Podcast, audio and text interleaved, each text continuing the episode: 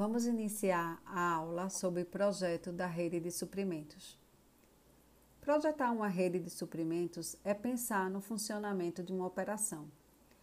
Nenhuma operação existe de forma isolada. Vamos pensar no exemplo de um shopping center.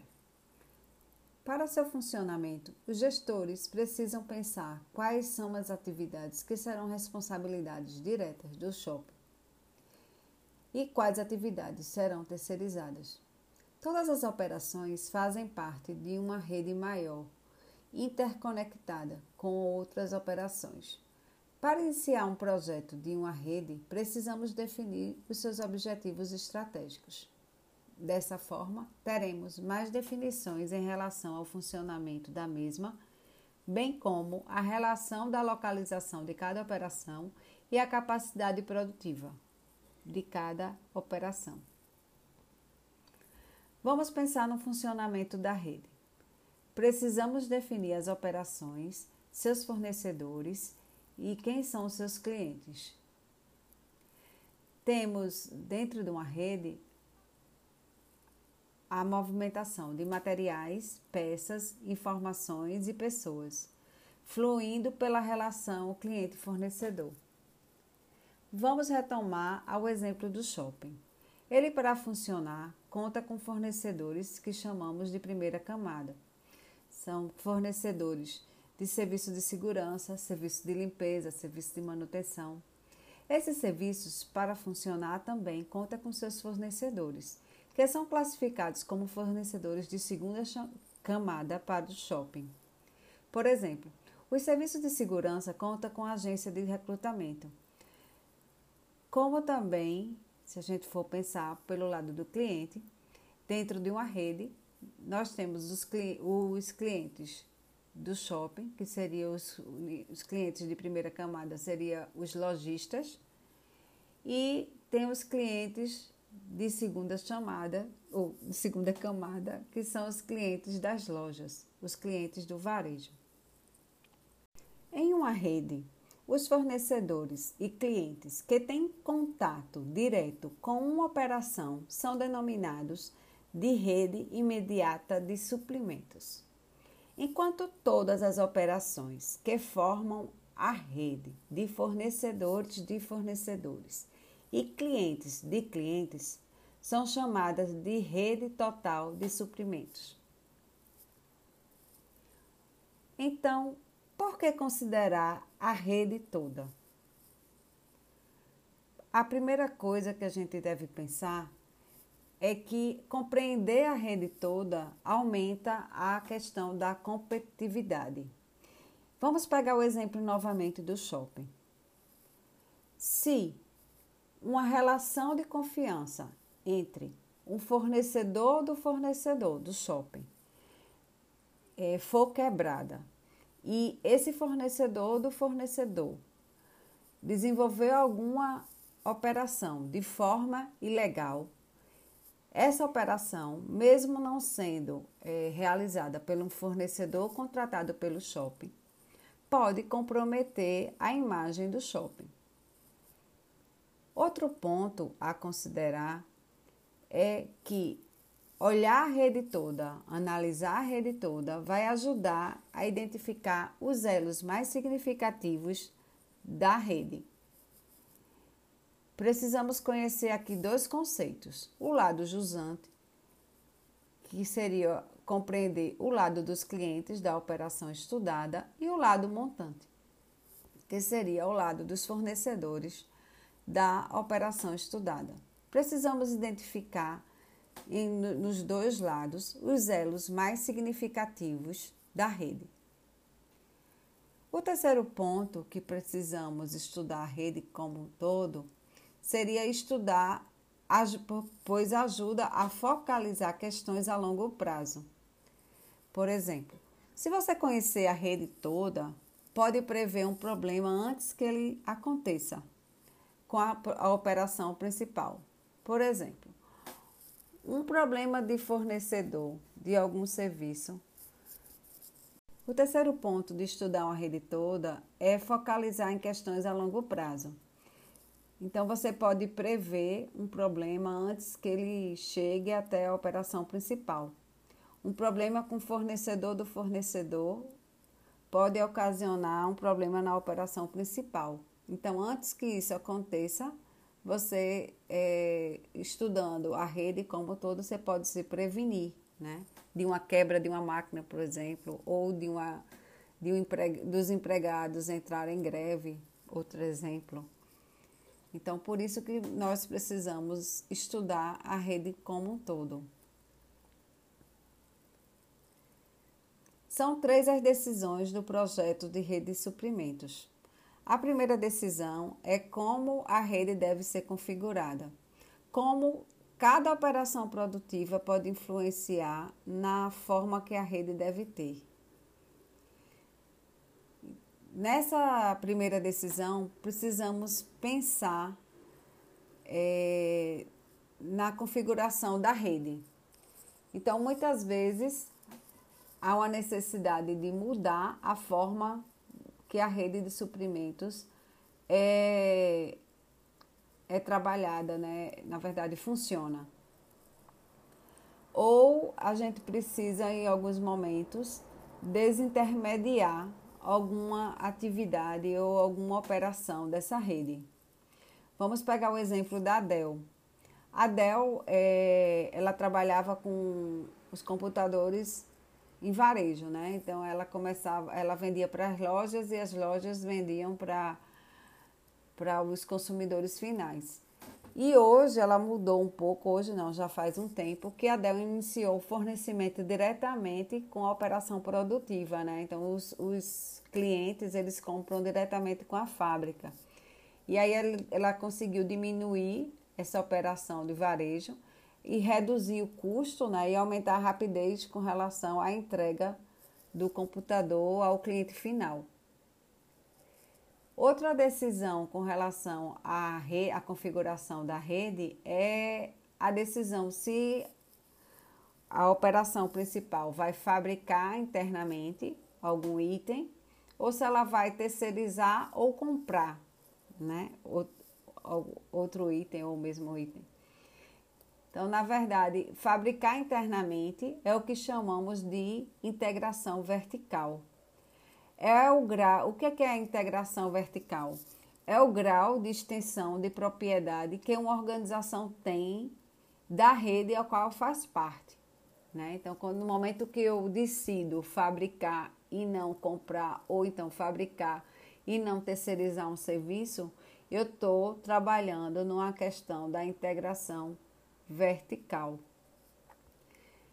E aí, a integração vertical, a gente precisa saber primeiro a questão do gerenciamento do comportamento da rede por meio dessa reconfiguração, né? Então, a gente precisa trabalhar esse gerenciamento dessa rede, do comportamento dela. E também a gente precisa estudar questões de fusão de parte da rede, né? Se vai ser como é que vai ser, se realmente vale a pena essa, as fusões e a empresa começar a fabricar em vez de terceirizar ou em vez de comprar. É importante observar isso. E aí você vai ter, né, uma, dependendo se ela trabalha a questão tanto do fornecedor como dos compradores, a gente vai diminuir o número de elos da rede e aí é importante também observar se isso vai trazer uma maior rapidez ou como é que é esse processo, se ele vai ficar mais oneroso ou se vai reduzir o custo. Então é importante pensar nessa integração, né? integração vertical. Outro ponto, então, se a gente não é, faz internamente, a gente terceiriza né? a, a, alguma operação. Então, quais são os pontos necessários para pensar na terceirização de uma determinada atividade, de uma determinada operação? Primeiro, a gente precisa saber se é aquele, aquela operação ela é estratégica.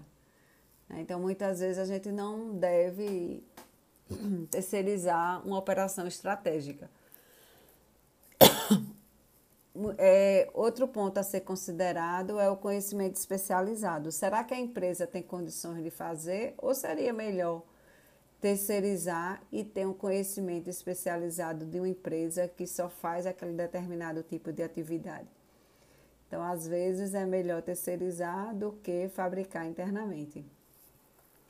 E outro ponto é os impactos no desempenho da operação. Então, às vezes, você tem uma operação sendo fabricada internamente e você tem todos os controles, você consegue é, ver a, a questão de posicionamento, você consegue ver a qualidade da fabricação. E aí, às vezes, a gente terceiriza e perde um pouco essa questão do controle e do desempenho da, das operações. Então, isso aí a gente tem que ver muito bem a questão do contrato, né? O contrato de terceirização, não só na hora que a gente vai elaborar o contrato, mas sim também na hora que a gente administra aquele contrato, né? Para poder não reduzir o desempenho das operações. A segunda decisão com relação ao projeto de rede de suprimentos é a questão da localização de cada operação né, dessa rede que pertence à empresa. Então, a primeira coisa que a gente precisa pensar é que a localização ela vai ter interferência direta com relação às vendas, com relação aos, ao, ao custo do, de transporte, com relação ao custo de operação na planta, aos custos fixos e ao nível de atendimento. Quando a gente pensa é, numa operação, vamos dizer, de um shopping ou então uma operação de varejo, de serviço, nós precisamos estar próximo, próximos a, a onde acontece a venda, né? Então, próximo ao cliente. E muitas vezes, se o varejo ele não é pensado bem, ele pode até fechar. Então, a localização é uma, uma questão estratégica para o varejo. A localização de uma loja, a localização é, de um determinado estabelecimento, quando a gente trata de varejo, ela é super importante, né? Então, a gente precisa pensar aonde meu cliente está, aonde ele consegue acessar o meu produto, acessar o meu serviço. Então a localização é, de, é muito importante. Assim.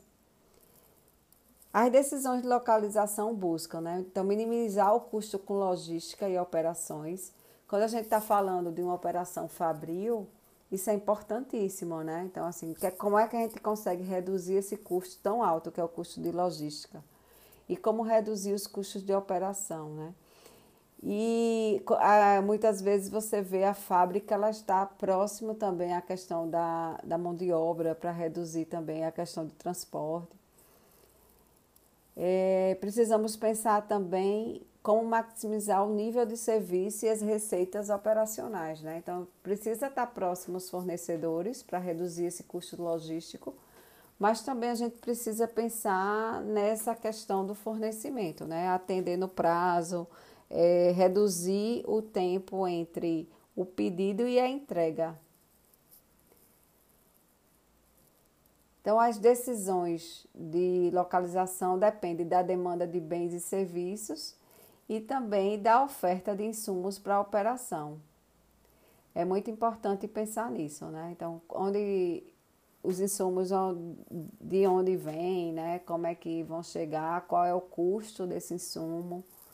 Então é bom pensar nisso aí na hora de pensar na localização. Então, os fatores de localização das operações a gente pode dividir em dois. São os fatores de fornecimento e os fatores de demanda, como a gente já tinha falado, né? Então, os fatores de fornecimento, a gente precisa pensar a questão da mão de obra. Será que a gente tem a, a, a mão de obra em abundância? Será que é mão de obra capacitada? Né? Então, aquele, onde está localizada a fábrica tem tudo isso. O custo de locação né, do terreno, o custo de é, edificação, né? então tem que pensar isso. A questão de energia também, se tem energia suficiente para a operação.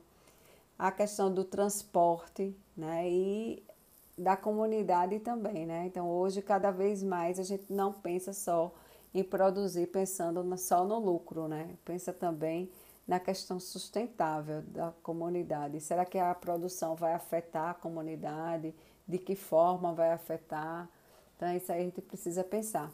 E os fatores de demanda seria tudo com relação aos clientes, né? Então, a imagem do local, a conveniência para os clientes estacionarem, né? A conveniência, a questão da segurança também hoje é muito pensada, né? Porque e estacionamento, então tudo isso é, é precisa ser visto.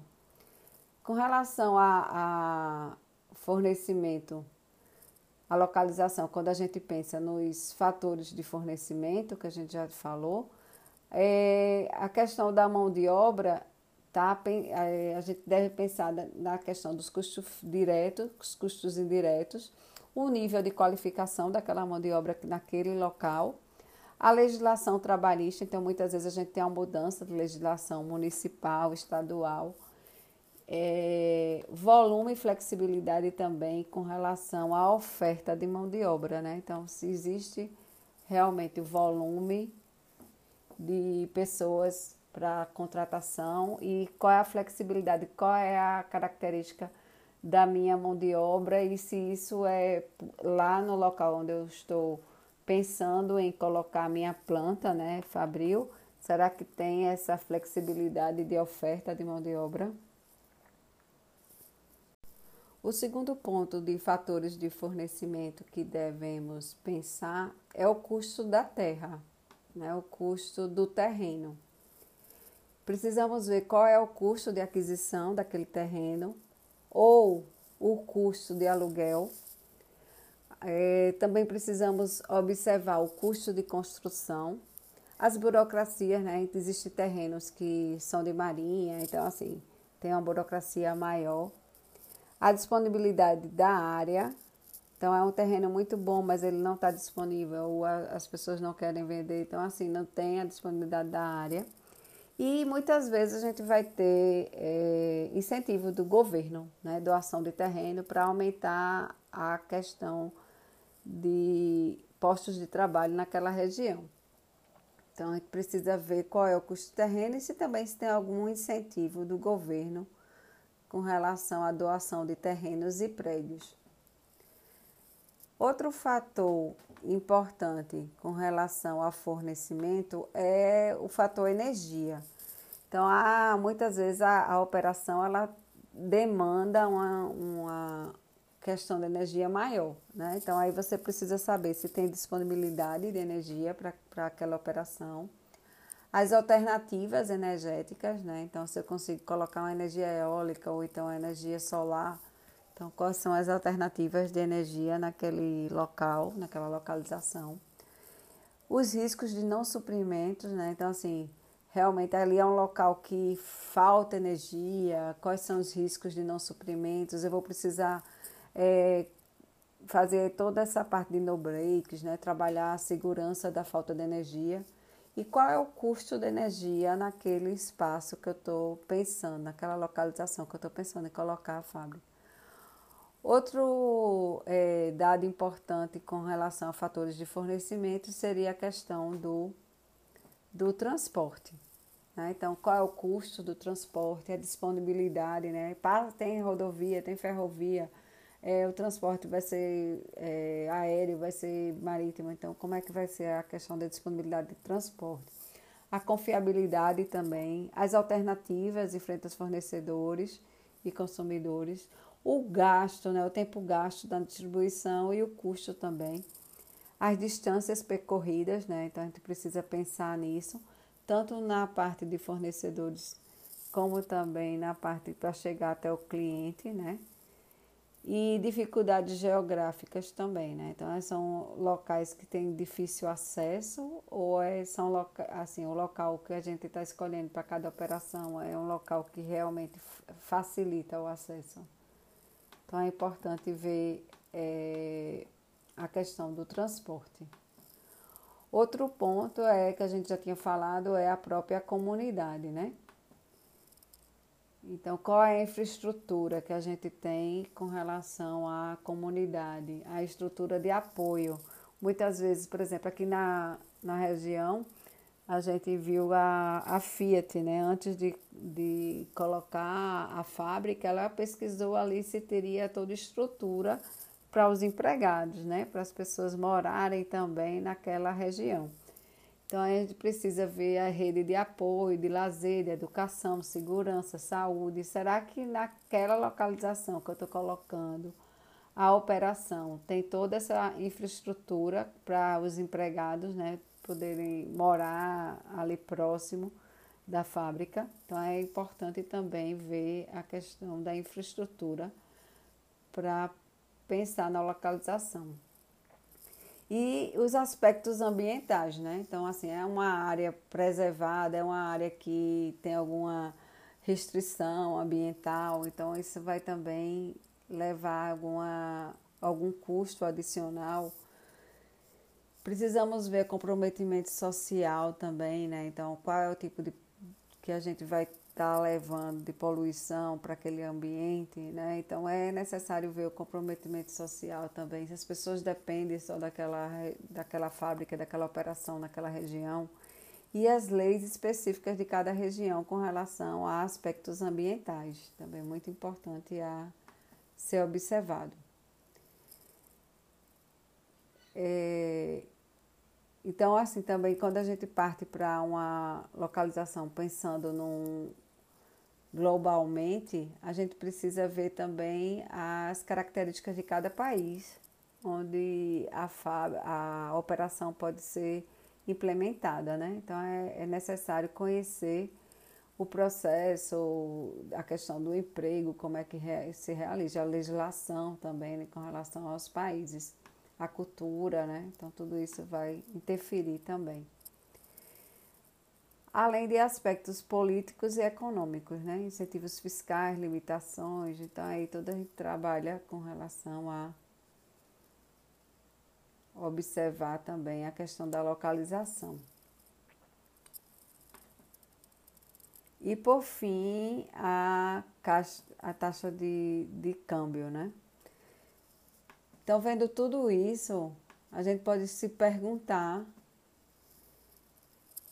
a gente pode chegar e se perguntar se existe uma região, vamos dizer assim, onde existe na, existe na região fornecedores de insumo ou de serviços, né? Então, isso aí vai afetar também na localização. E, ou então se pode vir a, se instalar, né? Então, assim, é, é importante ver a questão da concorrência também com relação ao aspecto de localização. A terceira decisão é quanto à capacidade de produção. Precisamos conhecer é, a capacidade produtiva, né? Então a gente fala que existe um nível ótimo com relação à capacidade produtiva. Primeiro precisamos definir o custo total que é igual ao custo fixo, né, mais o custo variável. E aí a gente tem a questão também do custo médio, né, onde a gente tem o custo total dividido pelo número de itens é, produzidos. É necessário olhar no gráfico, se vocês puderem até ver na aula, é que o custo médio unitário ele vai caindo dependendo da quantidade de itens pro, produzidos. Né? Então, assim, quanto maior a quantidade de itens, menor será o custo médio unitário. Apesar que vai chegar um momento que, se você aumentar mais a, a quantidade, esse custo vai aumentar. Por quê? Porque você já vai estar tá trabalhando acima da sua capacidade produtiva. Você está Fazendo isso como? É através das horas extras, né? através de um aquecimento maior da máquina. Às vezes você coloca um turno a mais para dar conta da demanda. Então a, a, a hora, o valor da hora já, ela é, já é acima do valor da hora normal de trabalho. Então, assim, chega um momento que essa quantidade é, produzida vai ser tão grande que a gente vai começar a aumentar o custo médio unitário, né? Porque a ideia é que o custo médio unitário ele reduza quando a gente aumenta a quantidade. Mas se chegar no limite da nossa capacidade, da capacidade que a gente tem de fazer com condições normais, a gente vai começar a aumentar esse custo produtivo. E aí a gente vai deixar de ter essa economia de escala, né? A gente vai ter, começar a ter dificuldades e aumentar o custo e vai reduzir essa economia de escala. Então, dois fatores devem ser observados na hora que a gente fala da economia de escala. Seria os custos fixos de uma operação não aumenta proporcionalmente a sua capacidade. Então, o custo fixo ele é, ele é, é o mesmo, independente se você produzir 10 ou se você produzir 100. Ele não vai aumentar com uma produção, né? Ele, a gente, o nome já diz, é custo fixo. Né? São custos que a gente tem de, vamos dizer, de escritório, custo para funcionar aquela operação.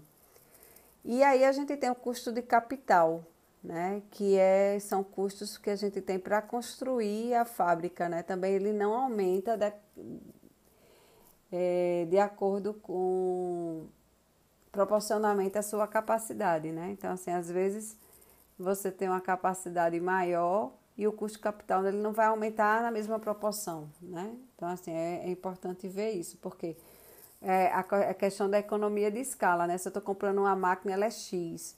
Se eu compro duas, a segunda já está 50% né, de desconto, vamos dizer assim. Então, você tem uma redução do custo capital dependendo da quantidade de, de, de máquinas, equipamentos que você está comprando. E aí a gente tem a questão da deseconomia de escala, que é o que a gente estava falando, né? Então vai chegar um ponto que se a gente começar a trabalhar acima da nossa capacidade produtiva, esse excesso ele vai atrapalhar o desempenho, né? Então aí a gente vai começar a ter um custo superior, que é o que a gente chama de deseconomia de escala.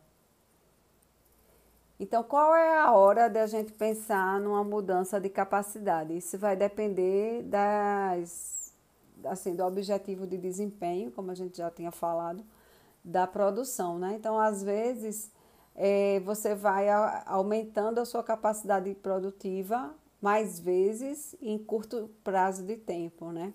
E às vezes não, você é, aumenta esse esse prazo para ter alguma upgrade com relação à, à, capacidade produtiva, né? Mas aí, de compensação, você faz um investimento maior, né? Então, aí é uma forma de se estudar o que é que você vai fazer, né? Você vai acompanhar a demanda ou você vai se antecipar à demanda? Então, muitas vezes a gente compra, tem aquela capacidade produtiva ociosa, mas a gente está se preparando para um aumento de mercado. Outras vezes não, a gente vai estar tá com a capacidade quase sempre no limite e vai comprando ou então adquirindo novos equipamentos de acordo com a demanda. Bem, pessoal, então é, era isso que a gente queria passar né, nessa aula sobre é, projeto da rede de operações produtivas. É importante assim ressaltar que vocês vão ter uma disciplina no oitavo período, né, que vai falar só sobre gestão né, da cadeia de suprimentos. E como essa disciplina a gente vê muita coisa, a gente não tem um, um aprofundamento maior, mas dá para entender como é que funciona e quais são as decisões quando a gente está pensando na questão de projetar a rede, né? Então, são três decisões, como a gente já falou para vocês. Né? Então, são essas decisões. É a questão de é, decisão de integração vertical, a gente vai, vai fazer ou vai terceirizar. Né? Então, é essa decisão. A decisão quanto à localização né, de cada parte da operação. É, e a terceira decisão seria, como a gente estava falando agora, decisão de capacidade produtiva a longo prazo. Então, quando investir nessa capacidade produtiva? Né? Então, a gente tem que pensar nisso, que seria também uma, uma decisão do projeto de rede de suprimentos.